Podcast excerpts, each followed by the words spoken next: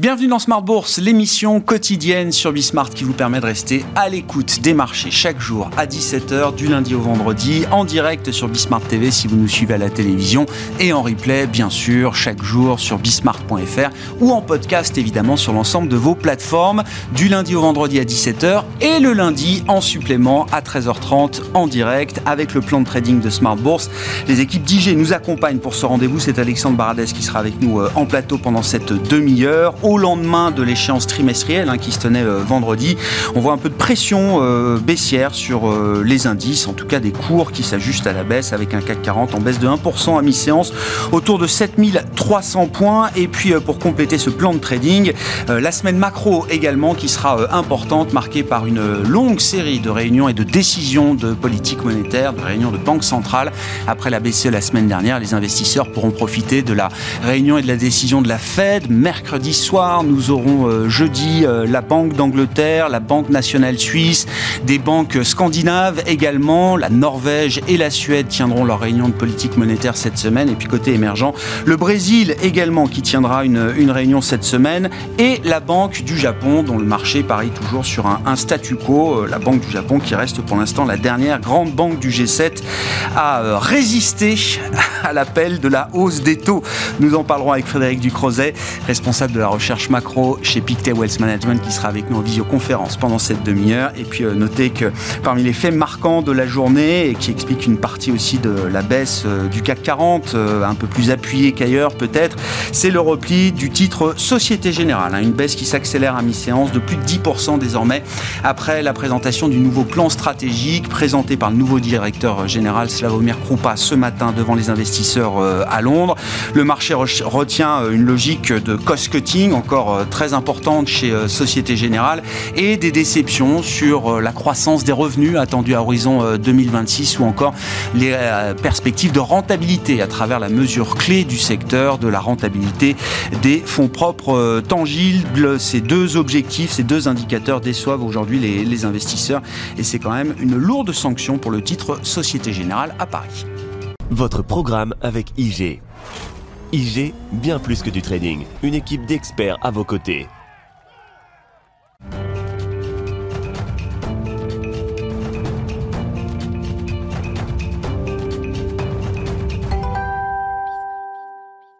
Plan de trading de Smartbourg chaque lundi à 13h30 en direct, à retrouver bien sûr en replay sur bismart.fr et en podcast sur l'ensemble de vos plateformes. Les équipes d'IG nous accompagnent et c'est le chef analyste d'IG à Paris, Alexandre Baradès, qui est à mes côtés en plateau. Alexandre, bonjour. Bonjour, On est au lendemain de l'échéance euh, trimestrielle hein, qui se déroulait euh, vendredi. Effectivement, c'est un peu le constat qu'on dressait avec vos, vos confrères euh, vendredi. Il y, a, il y, a, de moins en moins d'intérêt quand même sur les marchés européens et des indices qui restent comprimés dans une logique de range depuis six mois, voire sept mois maintenant. Hein. C'est-à-dire qu'on a un schéma qui euh, s'étend dans le temps de ce point de vue-là. Oui, et ce qui est un schéma très sain, euh, parce que nous avions une reprise euh, qui s'est dessinée au second semestre l'année dernière, qui s'était faite sur de très fortes anticipations par rapport à la Chine notamment, euh, des, déceptions qui sont de ce côté-là, même si ça commence probablement à se stabiliser un petit peu désormais sur la Chine avec les dernières statistiques hein, un peu meilleures qu'attendues, sans être bonnes pour autant, mais qui, se stabilisent un petit peu. Et donc on retrouve des marchés qui finalement sont confrontés à une croissance européenne molle, des révisions à la baisse hein, de la Commission et, de la BCE par rapport à ça, mais sans pour autant de perspective de récession, même tout court. Hein, donc encore moins forte et pas de récession du tout. Euh, sous l'effet de, taux qui sont restrictifs, là pour le coup en euro, mais on se rapproche euh, et on est peut-être même déjà, voire très probablement au taux terminal, au pic des taux en tout cas pour la Banque Centrale Européenne. Euh, donc cette logique de range, elle peut encore durer finalement. et tout ce qui serait sorti, ce qu'on décrivait ensemble il y a déjà quelques temps, tout ce qui est sorti par le bas éventuellement des 7000 points, si on parle du CAC 40, mm. serait plutôt à percevoir comme une stratégie de buy the dip, c'est-à-dire une sorte de capitulation de la consolidation. On, irait peut-être faire écho à ce qui s'est passé au mois de mars sans les mêmes motifs. Hein. En mars, c'était l'épisode bancaire, mais retrouver les mêmes niveaux techniques, par exemple. Mais pour moi, toute incursion sous 7000 ne ferait pas très long feu et serait vraiment à percevoir comme une vraie opportunité pour intégrer le range et ensuite sortir par le haut. Donc, il n'y a, a, pas de changement de ça, de cette logique, je trouve, d'analyse euh, pour les mois à venir. Et je ne pense pas, et ça c'est un axe, je pense, clé dans, dans, dans, l'analyse, euh, il faut distinguer la consolidation et la distribution. C'est important. Ah. Pour certains, nous serions en train de distribuer. C'est-à-dire en gros, énorme rallye euh, fin 2022 et 2023. On ralentit, ça ralentit et ça rechute sur des niveaux qui seraient quasiment les niveaux du point de départ du, du rallye l'année dernière. Ça, c'est la distribution. La consolidation, qui est le niveau que le scénario que je défends moi, c'est au contraire un marché qui est redevenu un peu cher il y a 6-7 mois, sans pour autant être aussi cher que le niveau de 2021 euh, post-Covid, où on avait atteint des multiples qui étaient pour le coup délirants par rapport aux fondamentaux. On a retrouvé des multiples euh, qui étaient moins élevés qu'en 2021, donc euh, il y avait les mêmes prix pour une, moindre cherté, on va dire. Et cette cherté est encore en train de s'égrener parce que comme on consolide des résultats arrive toujours, eh on a des multiples qui continuent de se détendre un petit peu. Et là, pour le coup, on est sur des multiples qui sont à nouveau à peu près raisonnables pour les valeurs européennes. Ce qui est très intéressant, et si on garde alors l'Europe et le CAC 40 comme référence, c'est qu'un indice comme le CAP, comme le CAC, pardon, peut même se permettre de voir LVMH baisser de 20% en deux mois, sans remettre en cause cette logique indicielle de range. Oui, parce que là-dedans, vous avez aussi probablement des valeurs qui, viennent amortir un peu ça, vers cyclique, par exemple. On parle pas mal de la Chine ces derniers temps, on a beaucoup parlé en mal, mais on, le disait, il y a quand même depuis maintenant un mois et demi des statistiques, encore une fois, qui sans être bonnes, sont même mauvaises. Des pays manufacturiers qui sont un petit peu au-dessus des attentes, qui sont pas encore en expansion, mais qui, qui sont un peu au-dessus. La balance commerciale, par exemple, on a des exportations et importations, toujours en repli en données annuelles, mais moins négatives que le mois précédent et un peu au-dessus du consensus. On a eu les nouveaux prêts en yuan, euh, toutes ces mesures, mesurettes pour l'instant, mais il y a quand même eu des baisses de de, Oui, ça s'accumule quand même. Voilà, oui. les ratios prudentiels, bien sûr. ça, c'est pas des mesurettes et il y en aura probablement d'autres à l'avenir. Donc, ce que je veux dire par là, c'est que la partie un peu plus, peut-être cyclique du CAC 40, et le CAC est quand même un indice assez cyclique, c'est elle qui, tient, qui tient pas mal. Et le constat se fait aussi pour l'Allemagne à côté. Regardez le DAX, par exemple, pas mal de valeurs euh, tournent vers l'Europe, vers le monde aussi, mais euh, un, cœur industriel toujours assez fort. Le DAX, il reste dans le quart supérieur de tout son rallye euh, de, depuis l'année dernière. Donc, avant tout, il faut le voir non pas comme un excès il y a six mois, ça en était un. Six mois après, c'est la résilience. Et on peut encore consolider comme ça quelques temps, mais je ne pense pas qu'il faille vraiment faire le, pari de mm. retour fort de la vol ou alors très ponctuel, buy the dip, et après on va chercher le sommet. Qu'est-ce qu'on peut dire du, secteur des euh, dépenses de biens de consommation personnelle pour euh, les ménages en Europe, qui comprend notamment ce secteur du luxe, justement. Oui, très dans le secteur du luxe. C'est le graphique que vous avez actuellement à l'écran. Donc, c'est l'indice européen en stock 600. Euh, là-dedans, vous avez. L'indice fait 1500 milliards de, capitalisation. Et là-dedans, il y a à peu près 1000 milliards, si on inclut le réel, hein, 1000 euh, milliards de, dollars du luxe. Euh, on, voit quoi? On voit que la, donc l'excès, on va dire, réouverture Chine a été très sensiblement corrigé. qu'on retrouve des niveaux, même techniques, qui sont pas loin d'être les niveaux pré-Covid, en fait, hein, qui étaient vraiment un repère technique qu'on avait assez fort parce qu'on 2021, on était venu s'appuyer dessus. Après, on passe en dessous, sur toute la période confinement en Chine, etc., on passe en, dessous, on voit que ça devient une résistance. On a cassé cette résistance. Et donc, si on doit. En fait, ça me permet juste, de, ce graphique, de donner un niveau de de risque encore potentiel pour la valeur du luxe. En gros, je pense que quand on est à ce niveau-là, si ça devait encore lâcher un peu, et je mets un si, sans conviction du tout, hein, mais si ça devait lâcher un peu plus, l'ordre de grandeur de la baisse, en moyenne pour le luxe, ça pourrait être de l'ordre de 5 à 7% Donc, on voit que le gros du job a été fait en termes de correction mmh. sur des LVMH, peut-être Hermès encore un petit peu à, à venir, mais en gros, je trouve que c'est déjà très bien de remettre dès maintenant parce que ce genre de trou d'air euh, dans un secteur qui comprend le verre du luxe, c'est déjà un sacré trou d'air. Et s'il devait se poursuivre, 5-6% de plus devrait être suffisant. Voilà. Donc, soit on a, on la patience d'attendre éventuellement le support et on, garde du cash et on paye le support, mais à trop vouloir attendre aussi, il y a le risque de pas être dedans. Sinon, on peut faire du 50-50. Si on a du cash, on peut déjà allouer sur les, niveaux actuels, ça, semble tout à fait pertinent, et garder un petit peu pour, pour les 960 points si on est allé chercher dans, dans les jours et les semaines qui viennent, ce qui n'est pas impossible, mais en dessous de ça, je vois très peu de probabilité d'y aller. À l'opposé de ce, secteur hein, qui comprend donc les valeurs euh, en Europe les plus chèrement valorisées, LVMH, euh, Hermès, euh, etc. Vous êtes venu avec le graphique de l'Eurostox Bank, le secteur des banques de la zone euro précisément. Alors en termes de prix, qui tient correctement. Hein. On est sur des performances à deux chiffres, euh, peut-être autour de 15% depuis le 1er janvier pour les, banques de la, zone euro. La performance boursière, mm. sans être extraordinaire, est euh, à la hauteur quand même de ce qu'on a vu sur les indices euh, majeurs développés. Qu'est-ce qu'on peut dire de la situation de ce secteur qui garde quand même toujours une réputation de secteur difficile à investir, d'autant plus quand la macro se dégrade devant nous, avec le coup de froid envoyé mm. par Soggen aujourd'hui et un plan stratégique qui a du mal à, à rassurer ou à convaincre les, euh, les investisseurs. Qu'est-ce qu'on peut dire malgré tout de la situation technique de ce secteur? Mais il est, il est quand même résilient. Il y a plusieurs points de constat. Si vous voulez déjà le point de mars, par exemple, on voit la chute de mars, 20-25% à peu près sur le secteur. Euh, SVB, hein, c'est ça voilà, mars, mars 2022. SVB, le stress bancaire américain, puis après la partie sur la, sur la Suisse notamment. On voit qu'on a bien récupéré une large partie de tout ça. Et au-delà de ça, on, on, on, distingue quand même la période d'avant grande crise financière, donc la crise des subprimes, là c'était le 25 évidemment. Et finalement, on est resté très bas aussi dans ce secteur-là là, parce que c'était les, 10 années un peu plus même de politique, alors, il y a eu quelques redressements de taux et autres, mais de politique de taux très bas, voire taux négatifs. Et ça, je pense qu'on a tous bien compris que c'était derrière nous sans pour autant que, l'inflation se poursuive encore trop longtemps. Mais l'idée, c'est quoi? C'est que euh, le secteur s'est pas trop mal tenu, et non par l'effet de marge. Les taux qui, progressent pour les banques, c'est bon, euh, un schéma économique qui pour l'instant est assez résilient. Mais ne pas oublier quand même qu'en termes de volume, on voit la croissance des prix en zone euro par exemple, c'est du 1,3 désormais pour les ménages, on était à 4,6 euh, il, y a à peine un an et demi, et pour les entreprises, on est sur du, du 2,2%, c'est la plus faible croissance depuis deux ans, et avant il faut trouver les niveaux quasiment de 2017 pour trouver des tels niveaux de, de de croissance des prêts aux entreprises. Malgré ça, ça tient très bien. Il y aura une phase très probablement, on y est très proche, je pense, hein, où les taux vont commencer à plafonner en zone euro, puis ensuite il y aura un pivot de la BCE et de la Fed l'année prochaine. Mais pivot ne va pas dire on retourne, retourne sur les politiques à zéro, voire taux négatif. Donc, en fait, là, le risque qu'on a un petit peu effectivement de ralentissement économique euh, et de actuellement, et même encore à venir de volume plutôt limité. Euh, quand les taux vont repartir un peu à la baisse ou vont se stabiliser, les effets de volume vont repartir un petit peu quand même pour l'immobilier ou autre. Donc ça va se compenser finalement. Et je vois pas de, de, schéma de, d'aversion au risque fort dans ce contexte-là. Si en plus on échappe à la récession ou si elle est très très légère, ben, finalement ça reste un bon mix pour les banques. Vous avez toujours des marges qui sont là, il n'y a pas de récession. Euh, les pays qui effrayaient un peu effraient moins. L'Italie par exemple, il y a aussi un peu de consolidation. C'était des bons performeurs d'ailleurs, hein, les, les, les, les, titres italiens depuis mal de temps. Oui. Et moi je pense que ça, ça va durer je ne vois pas du tout de changement de, stratégie pour Italie. Le MIB, je pense qu'il faut vraiment le garder en portefeuille. Même une petite euh, windfall tax sur euh, les profits euh, des établissements bancaires. On en a vu hein, en Espagne, au Royaume-Uni, etc. Il y a des secteurs bancaires qui sont plus taxés que d'autres dans un secteur qui est déjà fortement oui, taxé. Oui, et puis le gouvernement n'a pas de ce côté-là. On a vu même plutôt une partie de communication visant à couper un peu la perception du risque par rapport au marché. Donc, donc moi, je, vois, vraiment plutôt la chose revenir sur les niveaux de, de 2017-2018, 200 points pour l'indice sectoriel. On est à 160 actuellement, ça fait 25 points potentiel. Et je pense qu'on peut projeter ça, en gros, d'ici la fin 2024. Donc voilà, sur les, les, les 12 à, à, 18 prochains mois, je pense que parier sur un 25% de plus pour les banques européennes, c'est pas un pari euh, idiot.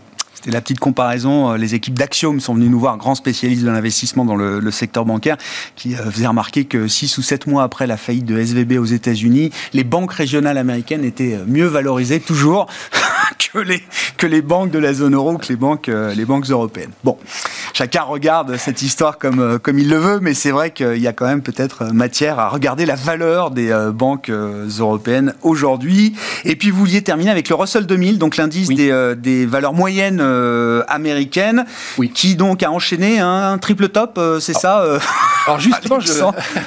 ça, ce sera la vision très négative. C'est-à-dire triple top, attention mon Dieu, ça va se retourner. Enfin, le triple top, il, s'en serait un si on était vraiment sur des records. Voilà. Là, comme on avait déjà pas mal chuté 2021 et surtout 2022, ça ressemble plutôt à des, euh, ce qu'on appelle une zone d'accumulation. C'est-à-dire le, gros de la correction est passé sur les small cap américaines. Euh, c'est un indice, il faut bien le noter, qui dès 2021 avait commencé à latéraliser alors que les, gros, les large caps, euh, le Dow, Nasdaq ou autres, montaient toujours. Mm. Donc c'est un indice qui a déjà du retard en 2021. Il a chuté comme les autres en 2022. Et depuis, vous voyez, on voit ces, ces niveaux. C'est un indice qui est quand même très très technique. On le voit, on le voit, il y a les obliques long terme post, post-crise des subprimes. Ça reste des supports très très importants qui sont joués depuis 2022. Je vois très peu de raisons désormais, vu que le gros des hausses de taux est déjà passé. Alors, il y a effectivement le ralentissement économique qui va être quand même le, le, thème probablement pour les US d'ici la fin de l'année. Mais la Fed pilote quand même très bien pour l'instant cette histoire-là. Donc, je, vois pas de, de l'aversion, elle a déjà eu lieu, si vous voulez. C'était 2022. C'est quand on montait à, tout, à, coup, à coup de 75 points de base à chaque réunion, que la Chine confinée, que le, le stress était là. Désormais, pas, mal de pans de stress 2022 ont été, ont été enlevés.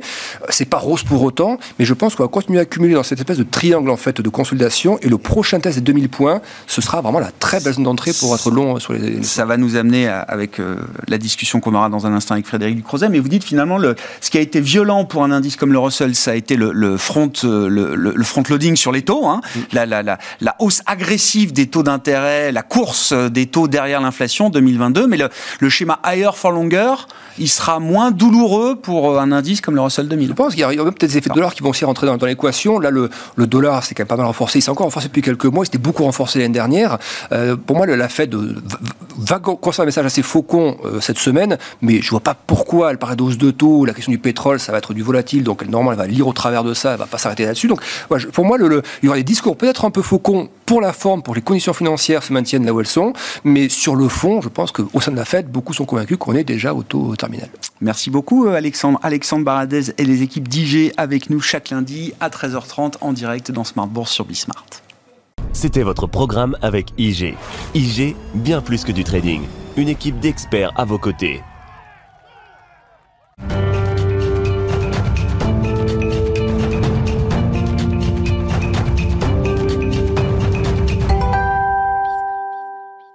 Revenons sur la séquence Banque centrale de la rentrée avec euh, derrière nous la décision de la BCE et devant nous la décision de la Fed cette semaine et d'autres banques centrales qui auront l'occasion de s'exprimer. Frédéric Ducrozet est avec nous en visioconférence, responsable de la macro chez Pictet Wealth Management. Bonjour et bienvenue Frédéric.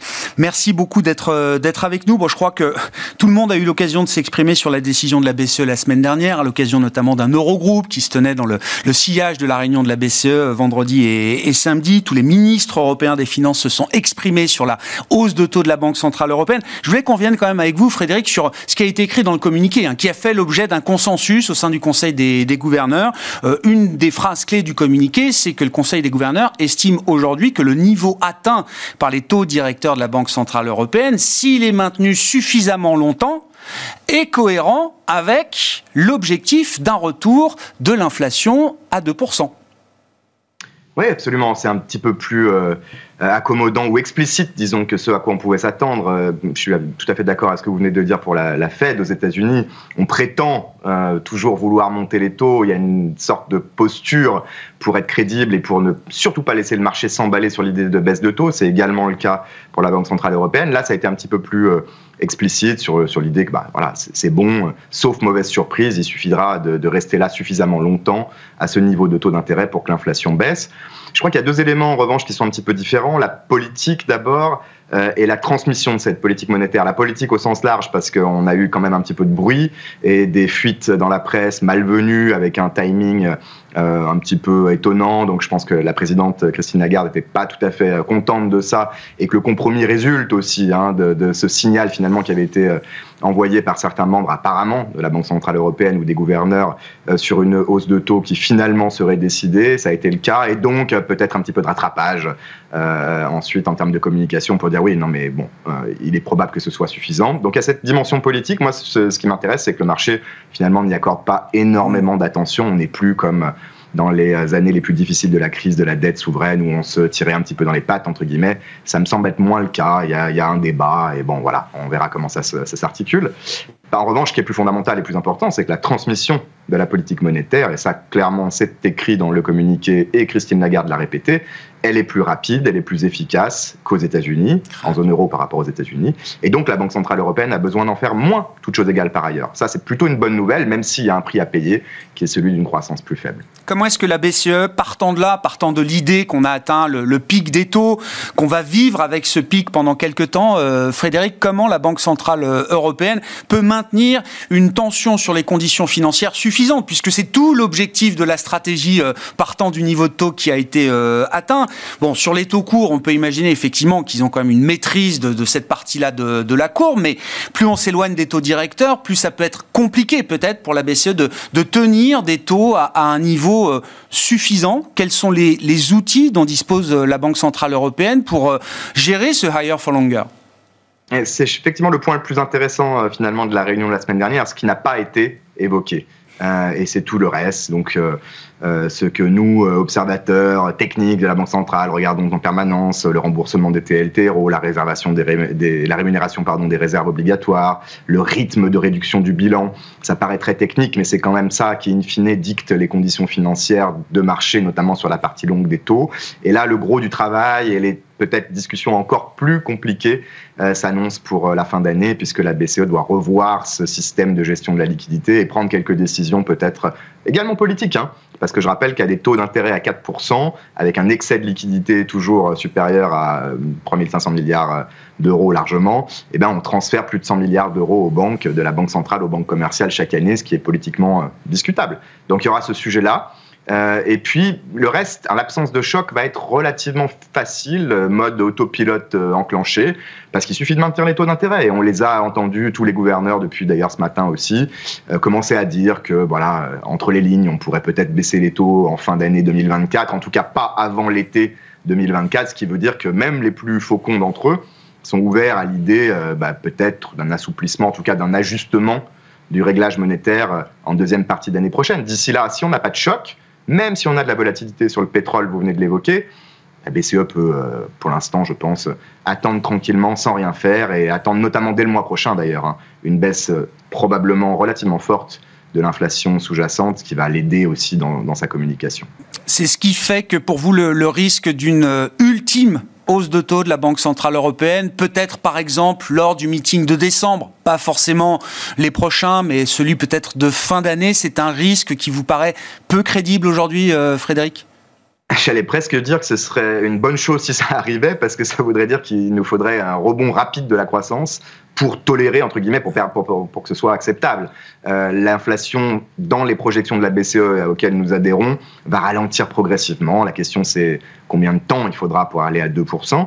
Euh, mais si, entre-temps, on a une récession plus forte en Allemagne, voire ailleurs, une contraction du crédit aux ménages, aux entreprises, euh, on va oublier l'idée de, monter les taux d'intérêt, hein, même si l'inflation est sticky, entre guillemets, et met du temps à baisser. Donc, si on est en décembre avec un débat à la BCE sur une nouvelle hausse de taux, euh, je pense que ce serait presque une bonne nouvelle parce que ça veut dire que les, euh, les indicateurs de croissance en Chine et en Europe se seront retournés rapidement. Regardons du côté de la réserve fédérale américaine, Frédéric. Alors sur le tableau de bord de la Fed, il y a quand même plusieurs indicateurs clés. Euh, le taux de chômage pour le mois d'août, qui a alors remonté effectivement de quelques dixièmes de, points de, pourcentage, 3,8%, ça reste quand même un taux historiquement bas au regard de ce qu'on a vu euh, aux États-Unis. Et euh, l'inflation cœur sur les trois derniers mois annualisée est à 2,4%. C'est une manière de mesurer l'inflation cœur sur voilà sur trois mois annualisés. en l'occurrence, c'est une mesure qui est très regardée par les économistes et les intervenants de marché. Est-ce que c'est le soft landing historique, rare, qu'on n'a plus vu depuis euh, les années 90 euh, Ou est-ce que ça reste encore euh, le mirage d'un soft landing pour l'économie américaine? Jusqu'ici, le ralentissement de cette inflation, ce noyau dur, bah, au-delà des espérances de la Fed, c'est clair, ou de celles qu'on pouvait avoir en début d'année, sans vrai bah, poids sur la croissance, sur l'activité ou remontée du taux de chômage. Pour l'instant, elle est effectivement marginale.